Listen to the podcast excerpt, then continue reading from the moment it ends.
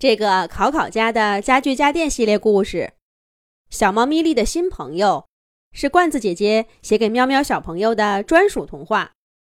罐子姐姐祝喵喵小朋友健康长大，天天开心。喵！开门，快开门！小猫咪莉叮当当，叮当当，急切地敲着门。连着下了几天的雨。米莉在家待的都快长毛了。今天一大早，没等考考一家出门，他就趁考考爸爸扔垃圾的时候跟了出去。家具家电朋友们以为他要好好的玩一阵子，可没想到，只半个多小时，米莉就回来了。该不会是受伤了吧？家具家电朋友们。担心米莉，赶紧开了门儿。这小猫倒是好好的，腿脚麻利，脸色红润，比出门的时候还精神呢。只是它的身后跟着一个沉甸甸的陶瓷物件儿。门一开，米莉立刻回头，吃力的拖着那个物件儿往屋里走，又小心翼翼的。生怕摔着了他，站在门口的板凳小六和垃圾桶香香，赶紧过去帮忙。这不是单元门口的那只捧着花盆的兔子吗？等米莉终于拖着他的宝贝来到客厅中央，大家才辨认出这家伙的真身。这只兔子来到小区有日子了。最早还是考考说起的。一只漂亮的陶瓷兔子，在草坪上捧着一盆娇艳的塑料花，就连冬天都显得生机勃勃。小区里的孩子们都喜欢这只兔子，有给它花盆里的塑料花浇水的，有心血来潮给换成鲜花的，还有拉着兔子一起过家家的。这兔子呀，简直成了小区里的大明星。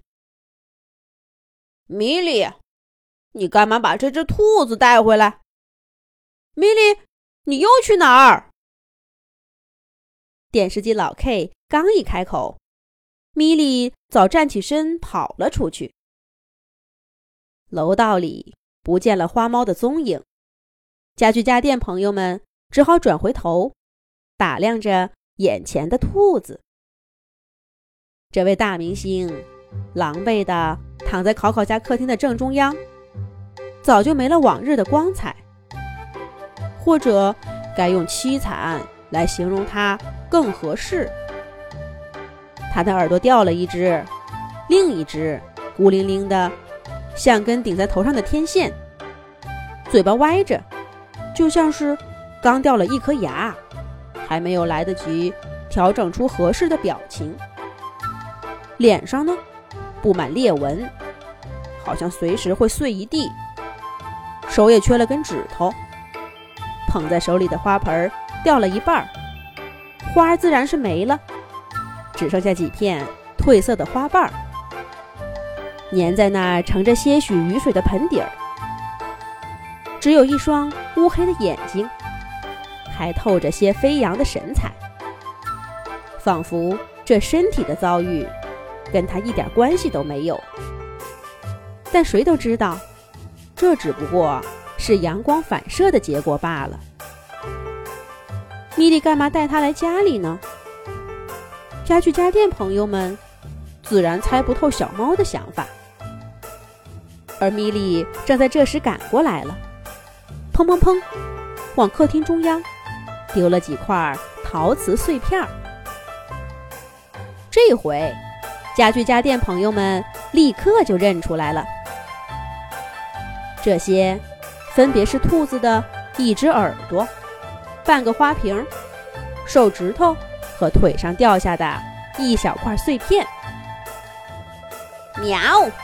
找齐了，找齐了！大家帮帮忙，我米莉。要救活这只兔子！